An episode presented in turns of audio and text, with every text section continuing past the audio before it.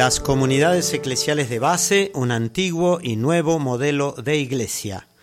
En el contexto histórico de fines de la década de los 60, cuando irrumpía la fuerza histórica de los pobres, como definió Gustavo Gutiérrez, en su lucha por la liberación y el desarrollo, los obispos reunidos en Medellín, Colombia, 1968, receptando la renovación eclesiológica del Concilio Vaticano II, caracterizaron magistralmente a las comunidades cristianas de base como el primero y fundamental núcleo eclesial que debe, en su propio nivel, responsabilizarse de la riqueza y expansión de la fe, así como del culto que es su expresión. Sigue Medellín. Ella es, pues, célula inicial de estructuración eclesial y foco de la evangelización, y actualmente factor primordial de promoción humana y de desarrollo.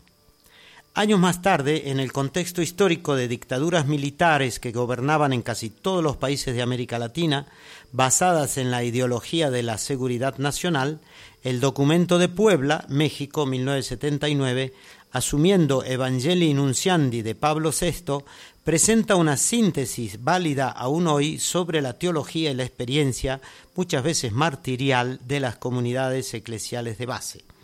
Como en Medellín, aquí también se ve a la iglesia estructurándose desde abajo,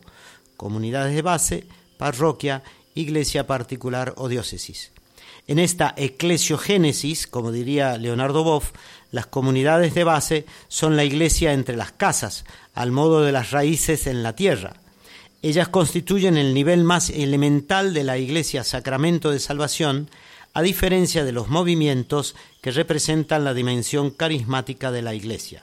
José Marins, sacerdote brasileño, afirma la importancia y urgencia de promover este nuevo modelo de iglesia, pues la parroquia se ha convertido por la evolución misma de la sociedad en una superestructura ineficaz e incapaz por sí misma de acompañar a las personas en su propio ambiente. Si se toma seriamente esta observación, se podrá advertir con mayor claridad una situación contrastante. Sobre todo en los barrios periféricos, la parroquia está de hecho rodeada de lo que se podrían llamar comunidades eclesiales evangélicas de base.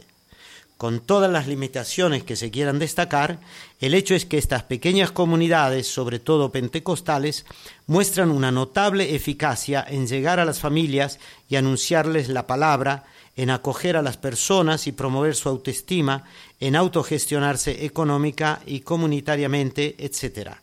A la Iglesia Católica le cuesta aceptar este complejo pero masivo fenómeno de América Latina, pero sobre todo está demorando demasiado en superar su actitud, su secular lentitud, su sacramentalismo y muchas veces mentalidad clerical incluso en muchos laicos.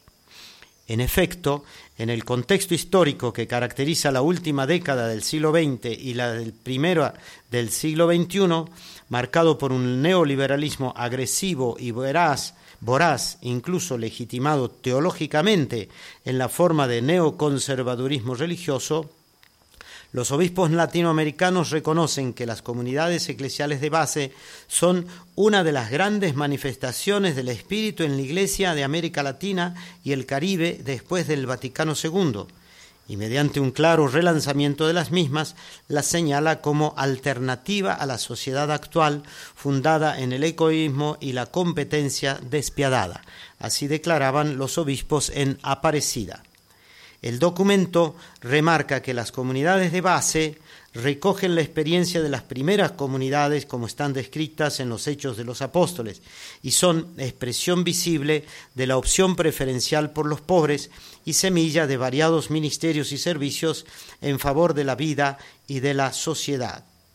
Finalmente, se puede decir que es urgente rescatar el valor socioteológico de las comunidades de base como instancia fundamental para recrear el tejido social contemporáneo amenazado y destruido en todos los niveles en un mundo globalizado.